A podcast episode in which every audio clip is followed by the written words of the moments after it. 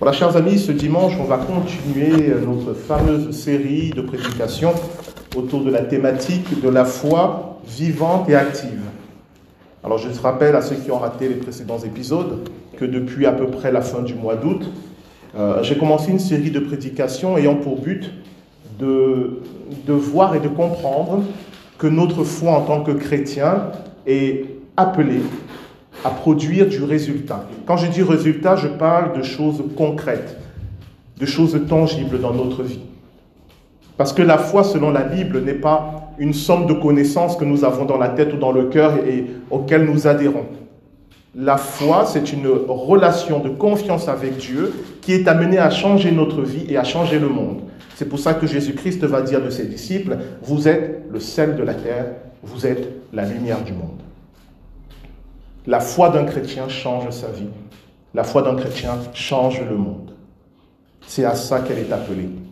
Et c'est pour ça que Jésus est monté au ciel et qu'il a laissé son Église sur la terre. Pour que son Église change ce monde. Et cette foi vivante et active, je me propose tout au long de cette série de vous montrer avec mes modestes moyens comment la mettre en œuvre.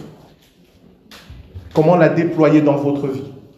Mais j'ai voulu commencer avec tous les obstacles, tous les obstacles, c'est un peu ambitieux, certains obstacles, certains péchés qui font obstacle à la mise en œuvre de cette foi.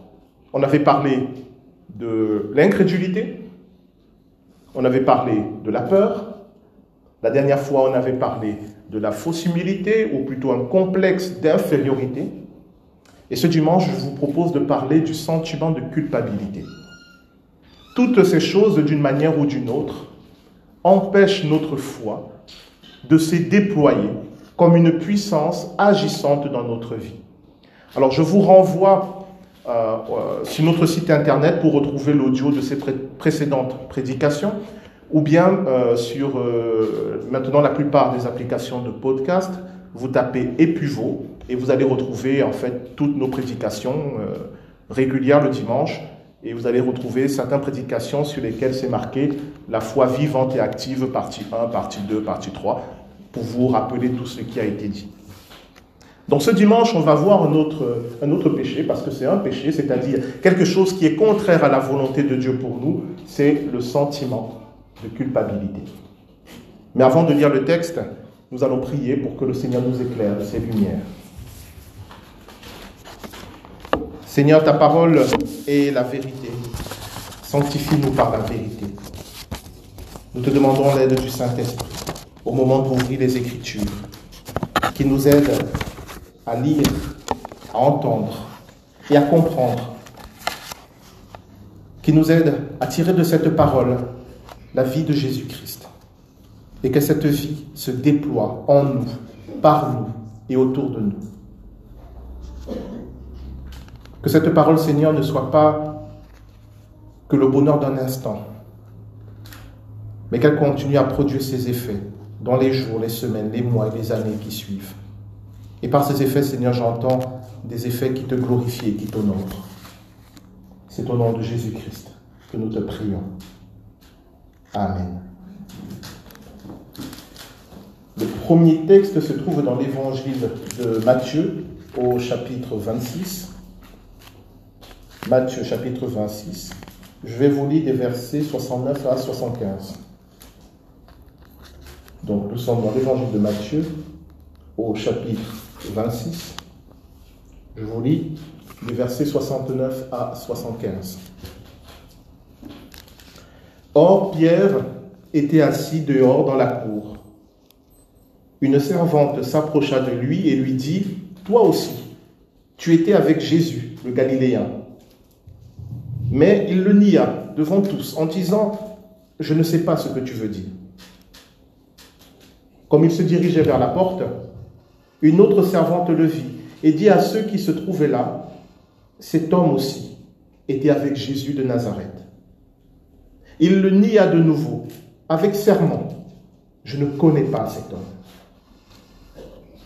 Peu après, ceux qui étaient là s'approchèrent et dirent à Pierre, certainement, toi aussi, tu fais partie de ces gens-là, car ton langage te fait reconnaître. Alors il se mit à jurer en lançant des malédictions. Je ne connais pas cet homme. Aussitôt, un coq chanta. Pierre se souvint alors de ce que Jésus lui avait dit. Avant que le coq chante, tu me renieras trois fois. Il sortit et pleura amèrement. Le deuxième texte se trouve toujours dans l'évangile de Matthieu au chapitre 27, des versets 1 à 7. Matthieu chapitre 27, des versets 1 à 7. Le matin venu, tous les chefs des prêtres et les anciens du peuple tinrent conseil contre Jésus pour le faire mourir. Après l'avoir attaché, ils l'amenèrent et le livrèrent à Ponce Pilate, le gouverneur. Alors Judas, celui qui avait trahi, celui qui l'avait trahi, voyant qu'il était condamné, fut pris de remords et rapporta les trente pièces d'argent aux chefs des prêtres et aux anciens, en disant, j'ai péché, en faisant arrêter un innocent. Ils répondirent, en quoi cela nous concerne-t-il? C'est toi que cela regarde. Judas jeta les pièces d'argent dans le temple, se retira et alla se pendre. Les chefs des prêtres les ramassèrent en disant, il n'est pas permis de les mettre dans le trésor sacré, puisque c'est le prix du sang. Après en avoir délibéré, ils achetèrent avec cet argent le champ du potier, pour y ensevelir les étrangers. L'herbe sèche et la fleur se fanent, mais la parole de notre Dieu demeure éternellement. Amen. À travers ces deux récits, je voulu euh, aborder cette thématique du sentiment de culpabilité, mais je ne peux pas en parler sans commencer par une notion fondamentale, qui là pour le coup n'est pas un péché, mais qui est une œuvre du Saint-Esprit, qui ressemble au sentiment de culpabilité, mais qui en est fondamentalement différent, et que la Bible appelle la conviction de péché. La conviction de péché. Et Jésus va dire dans l'évangile de Jean que c'est le Saint-Esprit qui produit en nous la conviction de péché. C'est-à-dire, c'est le Saint-Esprit qui nous fait prendre conscience que nous avons fait quelque chose de mal, que nous avons fait quelque chose qui est contraire à la volonté de Dieu. La conviction de péché, c'est l'œuvre du Saint-Esprit en nous, qui nous dit, repens-toi, qui nous dit, ce que tu viens de dire, ce que tu viens de faire, c'est mal. Et ça, c'est voulu par Dieu. Et ça, c'est bon. Parce que la conviction de péché, c'est un peu notre garde-fou. Car n'oubliez jamais que si Dieu nous montre nos péchés, ce n'est pas pour nous condamner, mais pour que nous nous repentons et que nous recevions son pardon. La conviction de péché peut produire en nous un sentiment de culpabilité. C'est que l'apôtre Paul, dans son épître, sa deuxième épître aux Corinthiens, va appeler la tristesse selon Dieu. Mais la caractéristique de cette conviction de péché, c'est que ça va nous amener à nous repentir et nous amener à accueillir le pardon de Dieu. Ça, c'est fondamental. C'est exactement ce qui arrive dans notre, premier récit à l'apôtre Pierre. Lors du dernier repas avec Jésus, Pierre avait dit avec euh, la, fougue qui le caractérise, il avait dit à Jésus, si tous t'abandonnent, moi je ne t'abandonnerai jamais. Même si je dois mourir pour toi, Seigneur, j'irai jusqu'au bout. Et j'imagine Jésus en train de rigoler qui dit, Pierre, Pierre, c'est bien beau ce que tu dis, mais euh, dans quelques heures, tu vas me régner trois fois. Dans quelques heures, tu vas jurer que tu ne me connais pas, que tu ne m'as jamais vu. Et Pierre dit, non, c'est pas possible. Après tout ce que j'ai vu, tout ce que j'ai entendu, il m'est impossible, Seigneur, de te trahir. Parce que c'est ça. Si vous régnez quelqu'un, c'est que vous le trahissez. Surtout quand cette personne est dans la difficulté. Elle compte peut-être sur votre soutien moral, au moins. Pierre dit, je ne peux pas te trahir. Alors pourquoi Pierre le dit? Mais Parce que Pierre ne se connaît pas vraiment. Il croit être courageux. Il croit être un disciple loyal. Mais Dieu va lui montrer l'état de son cœur. Dieu va le convaincre de pécher. Dieu va lui montrer, Pierre, en fait tu es un lâche. En fait, tu n'es pas courageux. Tu as de grandes phrases, de belles phrases, tu dis des choses impressionnantes. Mais quand on arrive dans le concret, dans le réel, tu es un lâche. Tu m'as trahi. Tu m'as abandonné. Pierre prend conscience de cela et le texte nous dit qu'il va pleurer amèrement. Pourquoi il pleure? Est-ce qu'il pleure parce qu'on est en train de, se moquer de Jésus, de le frapper, de le brutaliser, de le torturer? Non, non, non. Il pleure sur lui-même. Il pleure pour lui. Il pleure parce que entre l'image idéalisée qu'il avait de lui-même et ce que la réalité vient de lui montrer, il y a un gouffre. Il tombe de haut et il pleure. Il est convaincu de péché. Il a trahi celui qu'il avait juré de suivre jusqu'à la mort. C'est pas rien ça. Hein. Vous savez, dans ces événements de la de l'arrestation de Jésus, on parle beaucoup de la trahison de Judas qui est beaucoup plus évidente. Mais il y a une trahison qui est peut-être moins grave que celle de Judas, mais qui est tout aussi grave. C'est la trahison de Pierre. D'autant plus que Judas n'a jamais dit à Jésus, je te suivrai jusqu'à la mort. Pierre l'a dit. Et à ce moment décisif où il pouvait prouver ce qu'il venait de dire, il a flanché, il a chuté, il est tombé le Saint-Esprit lui a montré qui il était vraiment. Et chers amis, c'est difficile ces moments, c'est douloureux ces moments, mais ce sont des moments nécessaires. Ce sont des moments utiles pour nous. Ça nous empêche de vivre dans l'illusion. Ça nous empêche de vivre dans une vie fantasmée, de croire que nous valons plus que ce que nous sommes réellement. C'était nécessaire que Pierre passe par là. Il fallait qu'il comprenne qu'il est un lâche. Il fallait qu'il comprenne qu'il n'est pas courageux. Parce qu'à partir de ce moment-là, il ne comptera plus sur lui-même, mais il apprendra à compter sur Dieu. Car Dieu n'a jamais dit qu'il n'appelait que les courageux et les braves. Dieu appelle tout le monde. Mais la caractéristique de ceux qui répondent à son appel, c'est qu'ils mettent toute leur espérance en Dieu et pas en eux-mêmes. Quand Pierre disait à Jésus, quoi qu'il arrive, je vais te suivre, c'est parce qu'il comptait sur ses propres forces, il comptait sur son propre caractère. Mais une fois qu'on lui a montré qui il est vraiment, il a pleuré. Il s'est dit, je n'y arriverai pas. Si c'est ça être disciple de Jésus-Christ, s'il faut aller jusque-là pour lui obéir, je ne peux pas. J'ai trop peur. Alors, est-ce qu'il s'est arrêté là? Une fois qu'il a été convaincu de péché, est-ce qu'il s'est arrêté là? Non. Il est retourné vers les autres disciples. Et ça, c'est fondamental, le fait qu'il retourne vers les autres. Symboliquement, que représentent les disciples de Jésus-Christ Ils représentent l'Église du Christ. Pierre est retourné vers l'Église. Et pourquoi il retourne après tout ce qu'il vient de découvrir? Pourquoi il retourne quand il sait que tout le monde va se moquer de lui en disant Toi, Pierre, tu nous as bien impressionné avec tes paroles, mais ah, le moment venu, on a vu qui tu étais. Tu n'es vraiment pas courageux. Il retourne parce qu'il a une espérance. Malgré la faute qu'il vient de commettre, malgré ce péché énorme de renier Jésus trois fois, il croit. Il croit en quoi d'après vous? Pour voir si vous suivez. Il croit en quoi? Qu'est-ce qu'il espère? Il espère le pardon. Bravo. Il espère le pardon de Dieu. Il y a un passage dans les évangiles où Jésus dit, celui qui dira devant les hommes qu'il est pour moi, moi Jésus, je dirai devant mon Père et devant ses anges que je suis pour lui. Et Jésus rajoute, celui qui me reniera devant les hommes, moi je le renierai devant mon Père et devant ses anges. Et Jésus l'a dit à ses disciples. Et Pierre a entendu ce message.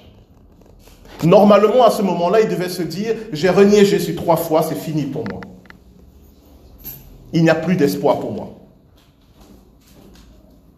Mais il retourne. Parce que malgré tout, malgré sa lâcheté, malgré tous ses défauts, Pierre a compris quelque chose que Judas n'a jamais pu comprendre, on va y venir. C'est que l'amour de Dieu est plus fort que tout. L'amour de Dieu est plus fort que tous les péchés, que tous les reniements, que toutes les fautes, que toutes les chutes. L'amour de Dieu sera toujours plus grand que tout cela. Et quand Pierre a tout perdu, il a parié sur l'amour de Dieu, qui se caractérise par son pardon. Pari gagnant. Et à l'opposé, nous avons Judas. vous connaissez tous l'histoire de Judas. Il a vendu Jésus pour 30 pièces d'argent. Mais est-ce que vous avez remarqué dans le passage que nous venons de lire dans l'évangile de Matthieu, que voyant ce qui arrivait à Jésus, qu'est-ce qui se passe? Judas est pris de remords. Dans certaines traductions, on dit même qu'il s'est repenti. Judas s'est repenti de ce qu'il avait fait. Il a regretté et il a essayé de corriger avec ses maigres moyens. Il a ramené l'argent pour dire je n'en veux plus. Il s'est repenti et le texte ne le dit pas, mais je crois, aussi que lui, je crois aussi que lui, je crois que lui aussi a été convaincu de péché. Lui aussi a pris conscience qu'il avait fait quelque chose de mal. Chez lui aussi, cela a provoqué ce sentiment de culpabilité. Mais chez lui, ça s'est arrêté là. Pourquoi? Parce qu'il s'est jugé lui-même, il s'est condamné. Et il allait se pendre. Ce sentiment de culpabilité est un péché en ce que nous prenons la place de Dieu comme juge de nos cœurs. Nous décidons nous-mêmes que nous ne méritons pas le pardon. Et dans le cas de Judas, il a décidé par lui-même le châtiment qu'il méritait. Pourquoi la pendaison? Pourquoi pas euh, la prison? Pourquoi pas, je sais pas moi, euh, la décapitation euh, Je sais pas, pourquoi la pendaison? Il a fait office de juge et de bourreau. Dans à peu près hein, la même situation que l'apôtre Pierre, il n'a pas cru dans l'amour de Dieu. Il n'a pas cru dans le pardon possible. Il s'est dit, ce que j'ai fait est trop grave. Ce que j'ai fait est trop horrible. Je suis quelqu'un de mauvais. Je suis quelqu'un de foutu. C'était peut-être vrai, hein. Mais il a continué. Je ne mérite pas de vivre. Je ne mérite pas d'être pardonné. Et même si je le mérite, Dieu ne peut pas me pardonner après ce que j'ai fait. Est-ce que ce genre de phrase, vous l'avez déjà pensé? Après ce que j'ai fait, Dieu ne peut pas me pardonner. Ça, c'est typiquement la pensée de Judas. C'est typiquement une pensée antichrétienne. C'est typiquement une pensée diabolique.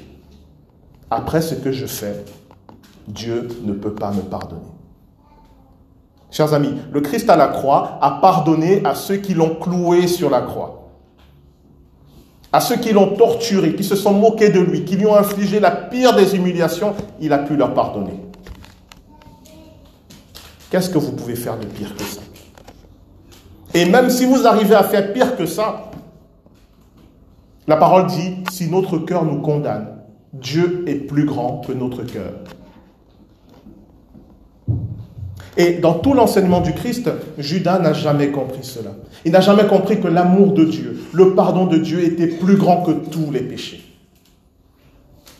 Tous les péchés que l'être humain puisse commettre, l'amour de Dieu est toujours plus grand. À condition. Parce que je vous vois venir, petit malin. À condition que nous nous repentons. Hein, sinon, c'est trop facile. Sinon, euh, je fais ce que je veux, je vis comme je veux, et puis Dieu est, amour, Dieu m'aide, de toute façon. Euh, vous avez cru que c'était euh, la fête du slip, là? Non, chacun a sa part. L'amour et le pardon de Dieu nous sont donnés de manière inconditionnelle. Enfin, inconditionnelle. Sauf une, que nous nous repentons. Judas s'est repenti. C'est super. Mais qui a dit que Dieu ne le pardonnait pas? Qui lui a dit que ce qu'il avait fait était impardonnable? Sinon lui-même. Qui lui a dit qu'il ne méritait pas la grâce de Dieu, sinon lui-même Et enfin, chers amis, ce sentiment de culpabilité, voilà pour moi ce qui le différencie de la conviction de péché. La conviction de péché nous amène à la repentance et au pardon de Dieu et donc à la vie. Le sentiment de culpabilité nous amène peut-être à la repentance, mais sûrement à la condamnation et à la mort. Et d'une manière beaucoup plus pratique dans notre vie quotidienne, le sentiment de culpabilité nous rend inaptes au service. Parce que le temps que nous perdons à nous confondre sur nous-mêmes, le temps que nous perdons à pleurer sur nous-mêmes, le temps que nous perdons à dire à quel point nous ne sommes pas des gens bien, comme si c'était un scoop, c'est du temps que nous ne consacrons pas à servir Dieu. Tellement de chrétiens perdent du temps à ramper par terre, c'est une image, en croyant qu'ainsi ils sont euh, des saints ou je ne sais pas quoi à dire à quel point ils sont mauvais, à quel point ils sont horribles, à quel point ce qu'ils ont fait est tordu. Très bien. Mais la réalité, c'est qu'en fait, euh, dans le royaume de Dieu, on s'en fiche. Si tu penses avoir fait une faute, tu te repens sincèrement. Tu accueilles le pardon de Dieu. C'est-à-dire, tu crois que Dieu ne te guette pas au coin de la route pour te faire payer et tu te mets au service. Point. Le reste, c'est du blabla. C'est une perte de temps. Le reste, c'est dangereux. Parce qu'au fur et à mesure, on commence à, se juger soi-même. Le reste, c'est de la fausse humilité. Ça n'apporte rien. Ça ne glorifie personne. Et il y a tellement de chrétiens qui s'empêchent de faire ce que Dieu attend d'eux, parce qu'ils sont toujours en train de rémémorer cette faute qu'ils ont fait il y a des années, et pour laquelle ils ont demandé pardon à Dieu au moins 100 fois. Vous savez, quand vous demandez pardon à Dieu deux fois pour la même faute, c'est déjà un péché. C'est-à-dire que vous n'avez pas cru dans son pardon. Vous n'avez pas cru dans son amour. C'est très simple pourtant. Hein. J'ai fait quelque chose de pas bien, j'en prends conscience, je demande pardon à Dieu sincèrement. Une fois que c'est fait, je crois qu'il m'aime et qu'il m'a pardonné.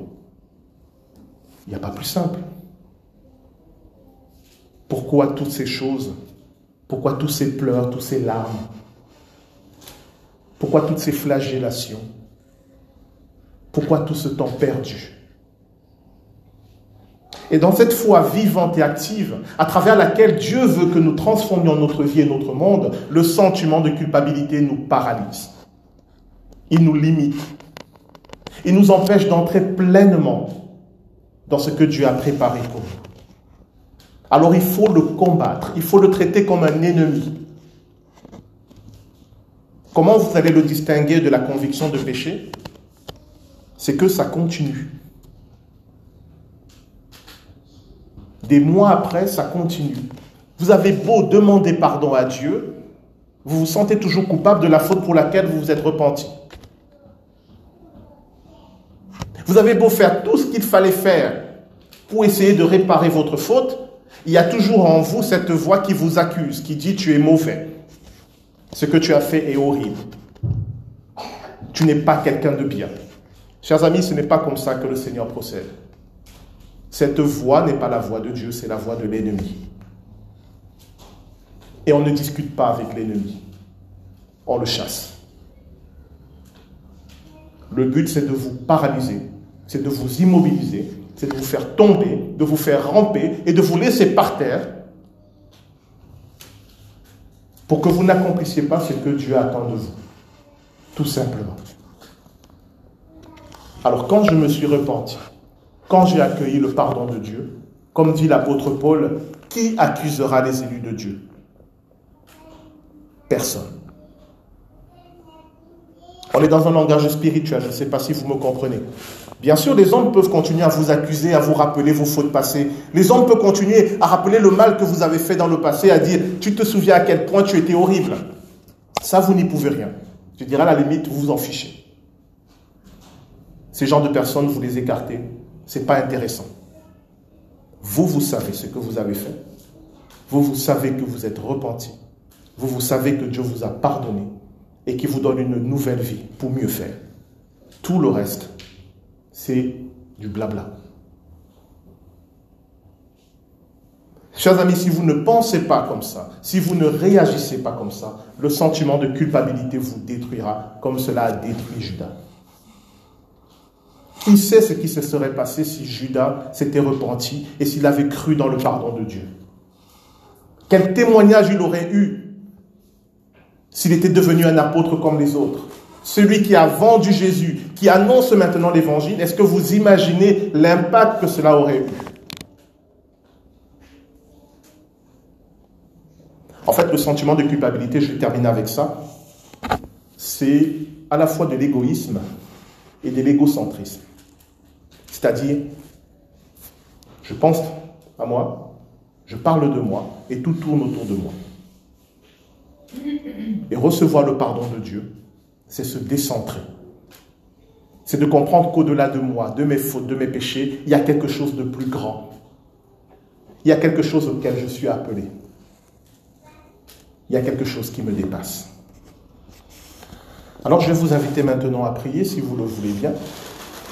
Si vous avez encore des vieux péchés qui traînent là, euh, je parle des choses pour lesquelles vous avez déjà demandé pardon à Dieu, hein. mais que ça continue à revenir. Sorte de rappel. Ah, tu te souviens quand tu as fait ça. Ah, c'était horrible. Ah, tu es horrible. Eh bien là, ce matin, on va, on va chasser tout cela. Tout simplement. On va dire ça suffit. Parce que nous croyons dans le pardon de Dieu. Je vais vous inviter à faire taire ces voix et à continuer à les faire taire dans les jours, les semaines et les années qui viennent, quel que soit le temps que cela va prendre. C'est un combat qu'il faut mener jusqu'au bout. Car il est écrit, le juste peut tomber sept fois, mais il se relève toujours. Nous prions.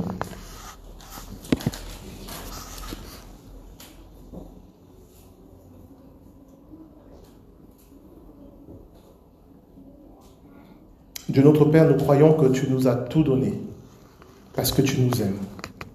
Nous croyons que tu ne te fais aucune illusion sur la nature humaine. Tu nous connais tel que nous sommes vraiment, avec tout ce qu'il y a de beau en nous, avec tout ce qu'il y a de merveilleux, de lumineux, mais aussi avec tout ce qu'il y a de ténébreux en nous, de sale, de laid, d'horrible. Tu le sais déjà. Les Écritures disent que toi seul connais le cœur humain et toi seul connais à quel point il peut être tortueux. Nous le savons et nous le croyons. Mais nous croyons aussi qu'en Jésus-Christ, tu pardonnes à tous ceux qui se repentent. Et les Écritures disent que nos péchés, tu les jettes au fond de la mer. Et nous voulons, Seigneur, nous appuyer sur cette parole. Nous voulons croire en cette parole selon laquelle autant l'Est est éloigné de l'Ouest, autant tu mets loin de nous et de toi nos péchés. C'est pourquoi, Seigneur, nous t'apportons à tous ces péchés, toutes ces fautes que nous avons commises et pour lesquelles nous avons demandé pardon, pour lesquelles nous nous sommes repentis, mais dont nous nous sentons toujours coupables, dont le rappel est incessant et dont le poids nous écrase encore aujourd'hui. Toutes ces choses qui nous empêchent de croire que nous sommes des gens bien, non pas par nos propres forces, non pas par nos propres vertus, mais par la vertu du Christ. Toutes ces choses qui nous disent que nous sommes horribles, que nous ne méritons pas le bonheur qui nous arrive et que nous ne méritons pas d'être heureux. Toutes ces paroles qui nous rappellent à quel point nous avons fait du mal et qu'il est normal que nous subissons le mal. Ce matin, toutes ces choses, nous les rejetons au nom de Jésus-Christ. Et nous proclamons qu'elles ne sont pas de toi, qu'elle ne t'honore pas et qu'elle ne te glorifie pas. Nous proclamons que ces choses, Seigneur, n'ont rien à faire dans nos vies, ni dans nos cœurs, ni dans nos pensées. Nous refusons maintenant de les accueillir. Nous refusons qu'elles s'installent, qu'elles s'enracinent. Et je te prie pour que les racines soient brûlées par le feu du Saint-Esprit.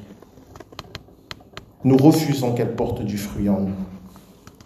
Mais Seigneur, enlève-les et qu'elles soient jetées au pied de la croix.